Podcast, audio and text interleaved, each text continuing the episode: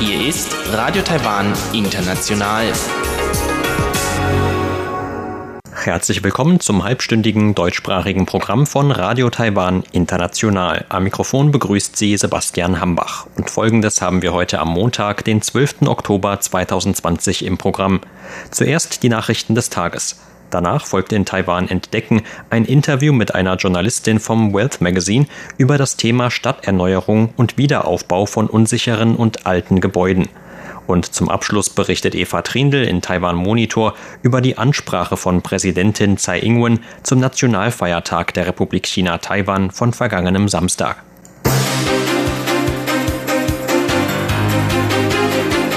Sie hören die Tagesnachrichten von Radio Taiwan International. Der Überblick. Präsidentin für mehr Zusammenarbeit mit Somaliland.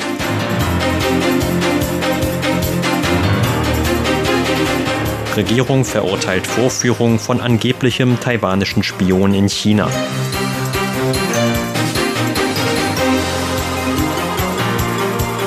Und Ausstellung des Außenministeriums über Unterstützung für Nepal eröffnet. Die Meldungen im Einzelnen. Präsidentin Tsai Ing-wen hat sich für eine engere Zusammenarbeit mit Somaliland ausgesprochen. Ihre Äußerungen machte die Präsidentin heute beim Empfang des Vertreters aus Somaliland Mohamud im Präsidialamt. Die Präsidentin sagte, dass die Eröffnung des somaliländischen Vertretungsbüros in Taiwan im September ein neues Kapitel in den bilateralen Beziehungen aufgeschlagen habe. Sie danke Somaliland im Namen der Taiwaner für die Unterstützung Taiwans und heiße Mohamud in seiner Rolle als Vertreter des Landes willkommen. Tsai sagte weiter, dass viele Medien in der letzten Zeit Somaliland als einen neuen Freund Taiwans bezeichnet hätten. Die Taiwaner seien interessiert daran, Somaliland besser kennenzulernen.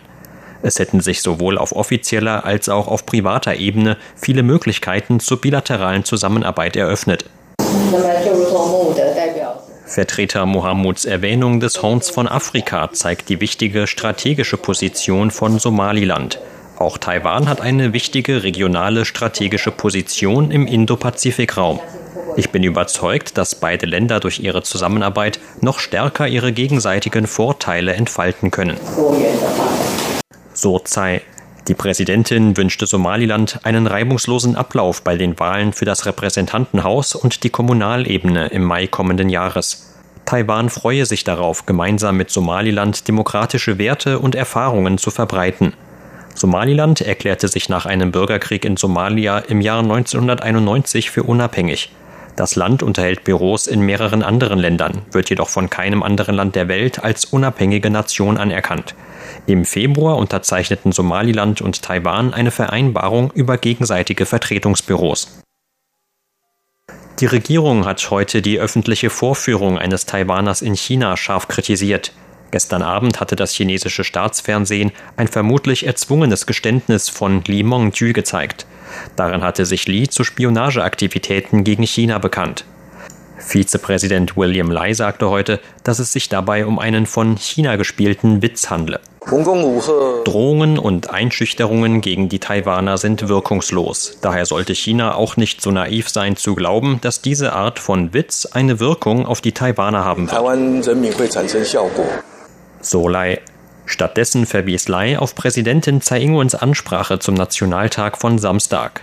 China solle auf Tsais Angebot eines gleichwertigen Dialogs mit Taiwan eingehen, um Gegensätze abzubauen und um die Beziehungen zwischen Taiwan und China zu verbessern. Unterdessen kündigte der Vizepräsident an, dass die Regierung Li Mongjus Familie unterstützen werde. Man werde Li Mongju jede notwendige Hilfe zukommen lassen, um seine Menschenrechte zu schützen. Die Festlandkommission sprach heute von so wörtlich böswilliger politischer Manipulation in dem Fall. Spionageaktivitäten von Taiwanern würden frei erfunden, um absichtlich die beiderseitigen Beziehungen zu schädigen und um Taiwans Demokratie zu stören.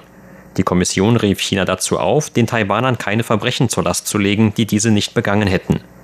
Li, der für die Lokalregierung in Pingdong als Berater tätig ist, war im August 2019 während einer Weiterreise nach Hongkong in Shenzhen festgenommen worden. Chinesische Behörden werfen Li vor, Videos und Fotos von Geheimunterlagen angefertigt und die nationale Sicherheit gefährdet zu haben. Eine Ausstellung des Außenministeriums dokumentiert seit heute Taiwans Unterstützung für den Wiederaufbau in Nepal nach einem verheerenden Erdbeben dort im Jahr 2015. Fünf Tage lang können Besucher dort Videos, Fotos und Karten sehen, die die Ergebnisse von Taiwans Unterstützung festhalten. Bei der heutigen Eröffnung der Ausstellung verwies Vizepräsident William Lai auf Taiwans Fähigkeiten zur Unterstützung der internationalen Gemeinschaft. Solange die internationale Gemeinschaft Taiwan eine Gelegenheit zur Beteiligung gäbe, könnten auch Taiwans Beiträge immer größer werden. Ich war immer der Überzeugung, dass nur eine Person, die Liebe hat, als großartig bezeichnet werden kann. Und nur ein fürsorgliches Land kann den Respekt der internationalen Gemeinschaft gewinnen. Ich denke, das ist sehr, sehr wichtig. Solai.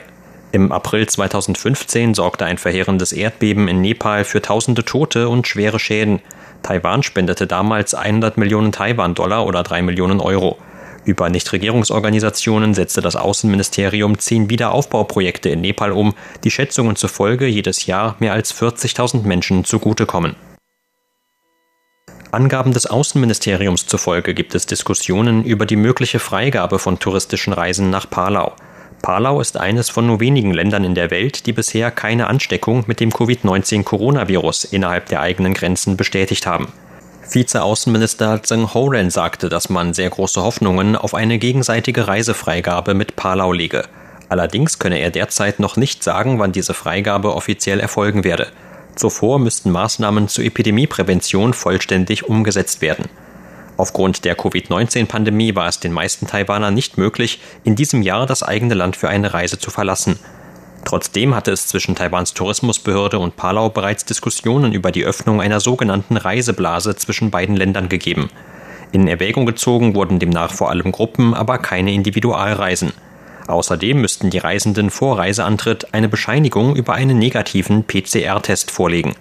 Abgeordnete wiesen vor dem Außen- und Verteidigungsausschuss des Parlaments heute darauf hin, dass nur wenige Touristen aus Palau Taiwan besuchen würden. Sie forderten daher weitere Überlegungen über touristische Verbindungen auch zu südostasiatischen Ländern, die nicht als Risikogebiete zählen. Taiwan hat heute zwei neue importierte Fälle des Covid-19-Coronavirus bestätigt. Damit ist die Gesamtzahl der Fälle in Taiwan seit Ausbruch der Epidemie letzten Jahres laut Epidemie-Kommandozentrum auf 529 angestiegen. Eine der beiden Patientinnen ist eine Frau über 20 Jahren, die seit Januar in Frankreich studiert hatte und am 4. Oktober nach Taiwan zurückgekommen war.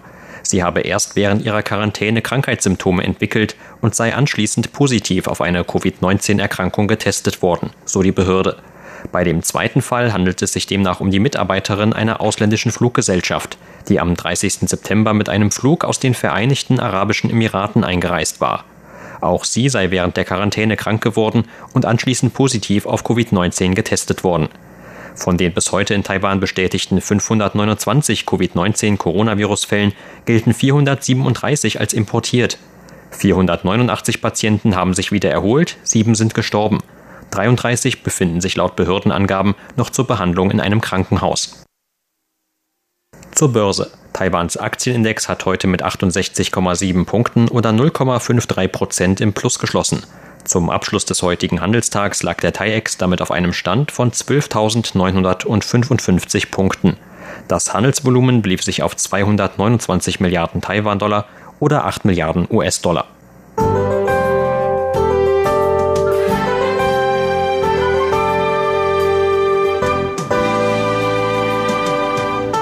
Im Norden und Osten Taiwans sorgte ein Tief heute immer wieder für vereinzelte Regenfälle. Auch am Abend gab es in diesen Regionen Niederschlag. In Mittel- und Südtaiwan bestimmten heute dagegen leicht bewölkte bis sonnige Verhältnisse das Wetter.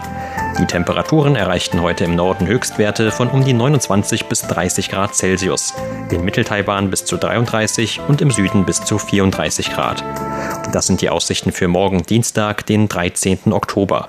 Das derzeitige Tief wird laut Wetteramt auch morgen noch einmal im Norden und Osten für bewölktes und verregnetes Wetter sorgen.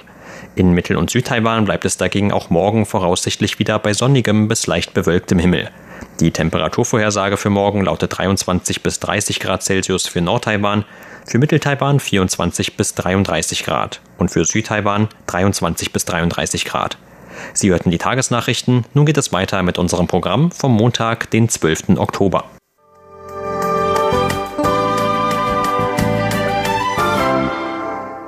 Nun geht es weiter mit Taiwan entdecken.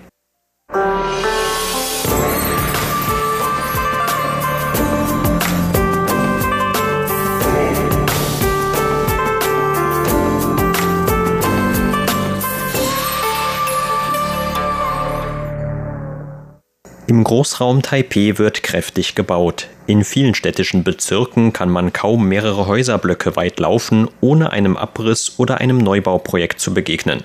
Seit über 20 Jahren fördert die Stadtregierung von Taipeh sogenannte Stadterneuerungspläne, um damit eine Umgebung zu schaffen, die sicherer, aber auch schöner werden soll als bisher. Doch bei der Umsetzung dieser Pläne kommt es immer wieder zu Verzögerungen. Manchmal gehen den Bauunternehmen etwa noch während des Neubaus die Gelder aus.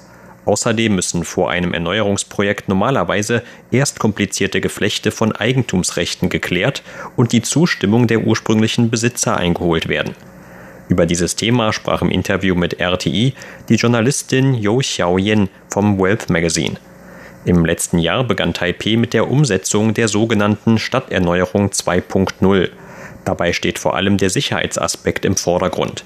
Die Bausicherheit von Gebäuden ist spätestens seit dem tödlichen Erdbeben von September 1999 in ganz Taiwan ein großes Thema. Wenn man heute durch die Stadt läuft und sich umschaut, sieht man fast überall nur alte Gebäude. Die meisten Menschen wohnen in Gebäuden, die älter als 30 Jahre sind. Die konkreten Zahlen dazu sind sehr erstaunlich. Vor etwa 20 Jahren gab es in ganz Taiwan noch über zwei Millionen alte Gebäude. Bis heute sind es schon etwa vier Millionen geworden. Außerdem steigt diese Zahl immer schneller an. In zehn Jahren sind es vielleicht schon sechs Millionen Gebäude. Ich habe viele Leute im Großraum Taipei und Experten dazu interviewt. Darunter war ein Architekt, der mir von einem Freund erzählte, der das schwere Erdbeben im Jahr 1999 als eine große Prüfung für sein Haus bezeichnete. Da das Haus damals nicht eingestürzt sei, werde es sicher auch in Zukunft nicht einstürzen. Der Architekt sagte jedoch, dass das eine ganz falsche Vorstellung sei. Heutige Baumethoden sind viel fortschrittlicher als zu früheren Zeiten. Bei früheren Baumethoden wurde noch viel im Kopf gerechnet, zum Beispiel was die Struktur oder Widerstandsfähigkeit angeht. Heute gibt es Computer, die all das sehr präzise berechnen. Allein darin besteht schon ein großer Unterschied. Auch auf der Baustelle geht es heute anders zu.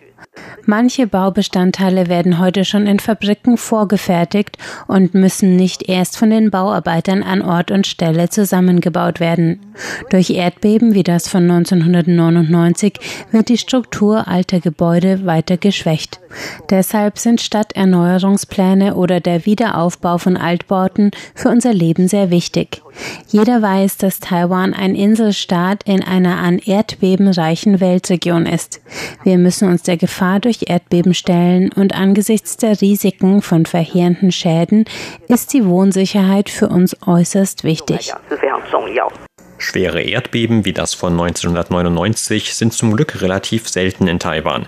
Mittelgroße Erdbeben gibt es dafür zumeist mehrere Male pro Jahr. Auch diese können über einen längeren Zeitraum an der Widerstandsfähigkeit der Gebäudestrukturen zehren.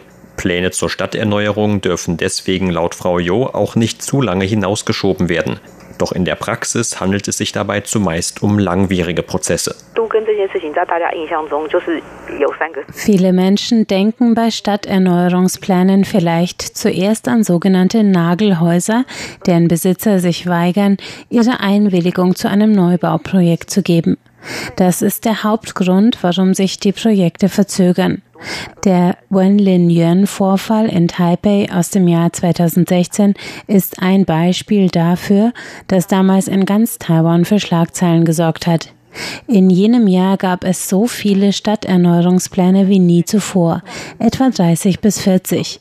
Viele Bauunternehmer, die ich im Anschluss interviewte, sagten mir, dass Stadterneuerungspläne bereits tot seien und sie keine mehr übernehmen wollten. Denn dabei kann es passieren, dass Sie viele Jahre in ein Projekt stecken, das schließlich an einem Nagelhaus zum Stillstand kommt. Die Regierung hat darum im Jahr 2017 das Gesetz zur Beschleunigung des Wiederaufbaus von städtischen, unsicheren und alten Gebäuden verabschiedet. Bei den früheren Stadterneuerungsplänen gab es immer noch eine flächenmäßige Beschränkung. Diese gibt es bei dem neuen Gesetz nicht. In Fällen, wo ein Gebäude unsicher ist, muss für einen Antrag nicht erst die Erlaubnis von allen Anwohnern eingeholt werden. Dabei können Nagelhäuser auch ausgeklammert und drumherum kann auf Initiative der anderen Anwohner alles abgerissen werden. Das ist dann kein Stadterneuerungsplan mehr und es geht sehr schnell vonstatten. Ein Antrag für Abriss und Neubau kann so schon nach einem Monat bis spätestens 75 Tagen genehmigt werden. Durch das neue Gesetz können Besitzer alter Gebäude also schneller ein neues Heim bekommen, das auch einen bis zu doppelt so hohen Wert haben kann. Dadurch steigt auch die Bereitschaft der Beteiligten. Zusammengenommen gab es in den letzten beiden Jahren mehr als 1000 Anträge für Projekte zur Stadterneuerung und zum Wiederaufbau von unsicheren und alten Gebäuden. Das ist im Vergleich zu früher ein äußerst großer Fortschritt. Diese Geschwindigkeit ist erstaunlich und alle sind mit den Ergebnissen sehr zufrieden. Das neue Gesetz konnte vor allem deshalb zum Motor für viele der Bauprojekte in Taipeh werden, weil es den Stadtbewohnern anders als die Stadterneuerungspläne von früher mehr Eigeninitiative überlässt. Wer einen entsprechenden Antrag stellen möchte, wird dafür zudem von der Stadtverwaltung unterstützt. In der Stadt Taipei gibt es dafür als Ansprechpartner zum Beispiel eigene Experten zur Förderung des Wiederaufbaus von unsicheren und alten Gebäuden. Man kann sich direkt bei der Stadt erkundigen, welche Arten von Unterstützung sie anbietet. Denn immerhin handelt es sich dabei um eine wichtige Politik der Stadt, die sehr ernst genommen wird. Ein weiteres wichtiges Thema ist, wie die Projekte finanziert werden sollen. Bei den Stadterneuerungsprojekten gab es dafür früher meistens Vereinbarungen mit den Bauunternehmen. Dabei übernahmen die Bauunternehmen den größten Teil. Viele Leute haben aber kein Vertrauen zu den Bauunternehmen, weil diese für sie zu undurchsichtig sind. Mit dem neuen Gesetz können die Antragsteller mehr selbst entscheiden. Das Problem der Finanzierung hat auch die Regierung erkannt, weshalb sie die acht großen Finanzdienstleister in Taiwan dazu aufgerufen hat, die Bürger mit Darlehen zu unterstützen. Die Bürger können sich nun bei diesen Banken und Finanzunternehmen erkundigen, ob es Sonderangebote für Wiederaufbauprojekte gibt. Und die Banken und Unternehmen versuchen dann, auf flexible Art und Weise zu helfen. Darüber hinaus hat der Staat auch noch ein Unternehmen ins Leben gerufen, das die Aufgabe hat, die Antragsteller dabei zu unterstützen, nach Möglichkeiten einer Finanzierung zu suchen. Dieses Unternehmen hilft sowohl bei den Planungen im Anfangsstadium als auch bei der Veranstaltung von öffentlichen Diskussionen oder späteren Entwürfen. Wer keine Zeit oder Lust hat, auf die Umsetzung eines Projekts zu warten, der kann dort auch seine Rechte an Dritte verkaufen. Das Unternehmen hilft dann bei der Suche nach Personen, die diese Rechte übernehmen wollen. Es gibt heute also schon eine umfangreiche Auswahl an flexiblen Maßnahmen, die die Leute bei einem Wiederaufbauprojekt unterstützen. An den rasanten Veränderungen in Taipeh und Umgebung oder anderen Städten Taiwans dürfte auch die derzeitige Covid-19-Pandemie kaum etwas ändern. In Taiwan scheint es so, dass wir von der Covid-19-Pandemie nicht allzu viel mitbekommen. Außerdem ist auch in Taiwans Immobilienmarkt in der letzten Zeit wieder viel Bewegung gekommen. Auch das hängt wieder eng mit den Wiederaufbau- und Erneuerungsprojekten zusammen. Durch diese Projekte entstehen jedes Jahr zwischen 500 und 1000 neue Geschäftsmöglichkeiten. Dabei handelt es sich um Kräfte, die allein aus dem inländischen Bedarf resultieren. Das kann Auswirkungen auf das Bruttoinlandsprodukt haben, denn es geht dabei um Milliarden. Wer ein neues Haus baut, möchte auch neue Möbel kaufen und einen Innenarchitekten aufsuchen, um die Innenräume zu renovieren. Es kommen Berater, Architekten, Gutachter, Bauarbeiter und unzählige weitere Experten zum Einsatz. Viele weitere Unternehmen werden mit einbezogen. Wenn viele Leute den Immobilienmarkt als die Lokomotive der Wirtschaft bezeichnen, ist das tatsächlich kein bisschen übertrieben. 这个形容是一点都不夸大。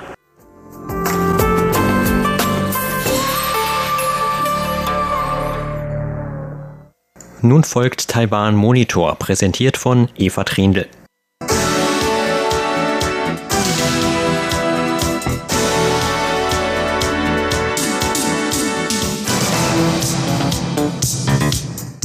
Am vergangenen Samstag wurde in Taiwan der Nationalfeiertag gefeiert. Wegen der Covid-19-Pandemie fanden in diesem Jahr manche Feierlichkeiten in kleinerem Rahmen statt. Trotzdem wurden auch in diesem Jahr die Feierlichkeiten und die Parade vor dem Präsidialamt zum Nationalfeiertag abgehalten. Dabei hat Präsidentin Tsai Ing-wen ihre rund 20-minütige Nationalfeiertagsansprache gehalten. Sie hat vier Themenbereiche ausgeführt. Pandemieprävention, die wirtschaftlichen Strategien angesichts der veränderten Umstände, solide Landesverteidigung zur Aufrechterhaltung der Landessicherheit und regionale Zusammenarbeit. Arbeit. Heute hören Sie in Taiwan Monitor einige Auszüge aus der Nationalfeiertagsansprache der Präsidentin. Am Anfang ihrer Rede ging sie auf die Covid-19-Pandemie ein und dass die erfolgreiche Eindämmung der Epidemie in Taiwan international Anerkennung gefunden habe. 2020 Wegen des neuartigen Coronavirus ist das Jahr 2020 ein turbulentes Jahr für Taiwan und die Welt. Diese globale Krise hat jedoch der internationalen Gemeinschaft auch Taiwans besonderen Charakter und die Fähigkeit als Insel der Widerstandskraft gezeigt. In Taiwan gab es keinen Lockdown und die Schulen wurden nicht geschlossen. Durch die Präventionsmaßnahmen ist Taiwan eines der wenigen Länder in der Welt, in der noch Spiele des Profi-Baseballs und große Kunst- und Kulturveranstaltungen stattfinden. Taiwan hat außerdem Materialien zur Pandemieprävention in andere Länder gesandt. Seit März dieses Jahres hat es mehr als 3300 internationale Medienberichte über Taiwans Pandemiekontrolle gegeben. Dies hat der Welt ein noch klareres Bild von Taiwan vermittelt und Taiwan zu einem noch besseren Image verholfen.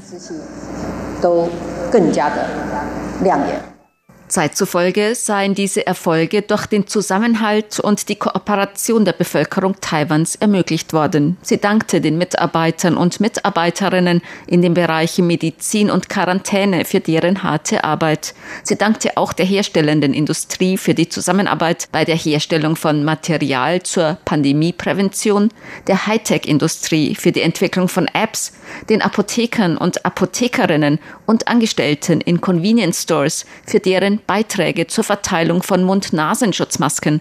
Sie dankte außerdem der Bevölkerung für die reibungslose Durchführung der Krankheitskontrollmaßnahmen. Präsidentin Tsai sagte weiter, wir haben gesehen, wir haben auch gesehen, dass die Bürger und Bürgerinnen, die aus dem Ausland zurückgekehrt sind, sich an die Quarantäne- und Isolationsbestimmungen halten. Hotels stellen Quarantäneunterkünfte bereit, Autovermietungen, Transport für Menschen in Quarantäne und Restaurants und Vergnügungseinrichtungen setzen Kontaktsysteme zur Nachverfolgung um. Weil alle an einem Strang ziehen, konnten wir die Pandemie erfolgreich eindämmen. Und Taiwan ist so zu einem globalen Vorbild bei der Pandemieprävention geworden.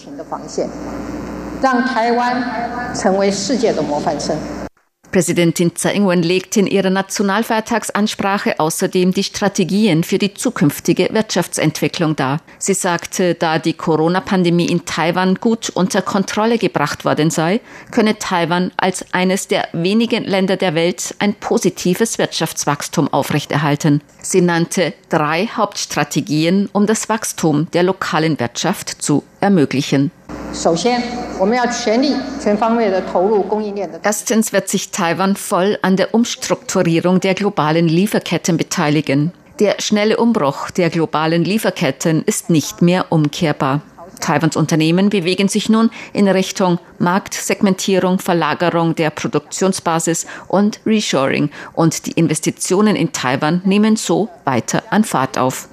Die Regierung wird die entsprechenden politischen Maßnahmen und Programme bündeln und Ressourcen der Regierung und des Privatsektors integrieren, um eine umfassende Beteiligung an diesem Umbildungsprozess zu erreichen und Taiwan zu einer unerlässlichen Kraft in der globalen Lieferkette zu machen. Zweitens werden wir Taiwan zu einem Zentrum für internationales Kapital, Personal und digitale Technologie entwickeln. Dies ist unerlässlich für Taiwans Beteiligung am Umbau der globalen Lieferketten. Die Regierung wird weiter Reformen vorantreiben, um ein positives Umfeld für internationales Kapital und internationale Arbeitskräfte zu schaffen. Wir werden außerdem durch internationalen Austausch, Kooperation zwischen Industrie- und Bildungsbereich und Förderung der Zweisprachigkeit des Landes aktiv Arbeitskräfte für die Industrien im eigenen Land heranbilden. Drittens werden wir uns um eine ausgeglichene Entwicklung von Wirtschaft und dem Sozialbereich bemühen. Die Regierung wird sich noch mehr für eine vernünftige Verteilung der Ressourcen einsetzen und diejenigen unterstützen, die durch die Umbildung der Wirtschaft abgehängt wurden. Und wir werden mehr Arbeitsmöglichkeiten für junge Menschen schaffen. Die Regierung wird sich für eine effektive Nutzung der Finanzen einsetzen, damit die gesamte Bevölkerung von den Früchten der Wirtschaft Taiwans profitiert. 可 so Präsidentin Tsai Ing-wen über die zukünftigen Strategien bei der Wirtschaftsentwicklung. Sie sagte außerdem, dass die Wirtschaftsentwicklung Taiwans auch von Frieden und Stabilität in der Region abhänge. Sie sagte, Schwäche zu zeigen und nachzugeben brächten keinen Frieden. Der einzige Weg, Taiwans Sicherheit zu garantieren und den regionalen Frieden aufrechtzuerhalten, sei eine starke Landesverteidigung. Die Hauptprinzipien der gegenwärtigen Verteidigungsstrategie seien die Verteidigungsfähigkeit zu stärken und das Risiko eines militärischen Konfliktes zu reduzieren. Die die Drangsalierungen zu Luft und zu See durch China in letzter Zeit hätten die Spannungen in der Taiwanstraße erhöht. Doch Taiwans Militär habe die Situation genau überwacht und prompt darauf reagiert und so seine Verteidigungsaufgaben erfüllt. Taiwan werde seine Verteidigungsfähigkeiten weiter modernisieren und die Verbesserung der asymmetrischen Fähigkeiten beschleunigen, um militärischen Expansionen und Provokationen der anderen Seite entgegnen zu können. Präsidentin Tsai sagte außerdem, um potenzielle Konflikte durch Fehlkalkulationen oder Unfälle zu vermeiden, werde Taiwan Bedrohungen des regionalen Friedens und der Stabilität entgegnen, indem Taiwan an seinem Prinzip festhalte, Krieg weder zu fürchten noch zu suchen. Über die Entwicklung in der Region und die Beziehungen mit China sagte Präsidentin Tsai Ing-wen in ihrer Nationalfeiertagsansprache. Wenn Peking zu diesem wichtigen Zeitpunkt, in dem die Welt der Situation und Entwicklung in der indopazifischen Region und in der Taiwanstraße große Aufmerksamkeit schenkt, Taiwans Stimme hört und seine Art, die Beziehungen zwischen beiden Seiten der Taiwanstraße zu handhaben, ändert, um gemeinsam Versöhnung und friedliche Dialoge über die Taiwanstraße zu ermöglichen, dann bin ich überzeugt davon, dass die Spannungen in der Region abgebaut werden können. Bei den Beziehungen über die Taiwanstraße werden wir nicht übereilt handeln und an unseren Prinzipien festhalten. Die Beziehungen zwischen beiden Seiten der Taiwanstraße stabil zu halten, ist im besten Interesse beider Seiten. Wir sind entschlossen, die Stabilität zwischen beiden Seiten der Taiwanstraße zu bewahren. Dies ist jedoch nicht etwas, das Taiwan alleine bewerkstelligen kann. Dies ist die gemeinsame Verantwortung beider Seiten. Die dringlichste Frage bei den Beziehungen zwischen beiden Seiten der Taiwanstraße ist in dieser Phase darüber zu sprechen, wie man ein Leben in Frieden und Koexistenz ermöglichen kann. Auf der Basis von gegenseitigem Respekt, gutem Willen und Verständnis. Wenn die Regierung Pekings bereit ist, Antagonismen zu lösen und die Beziehungen zwischen beiden Seiten der Taiwanstraße zu verbessern und dabei Parität und Würde gewährleistet sind, sind wir bereit, zusammenzuarbeiten, um einen bedeutungsvollen Dialog zu ermöglichen. Das ist, was das Volk Taiwans befürwortet. Und es ist auch der parteiübergreifende Konsens. 我们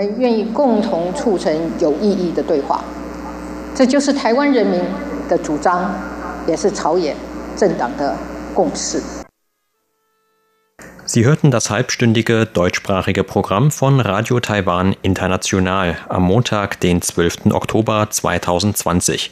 Unser aktuelles Radioprogramm und weitere Sendungen können Sie im Internet on demand hören unter der Adresse www.de.rti.org.tv. Weitere Informationen und Videos von der RTI Deutschredaktion rund um Taiwan finden Sie zudem auf unserer Facebook-Seite und auf unserem YouTube-Kanal. Am Mikrofon verabschiedet sich heute von Ihnen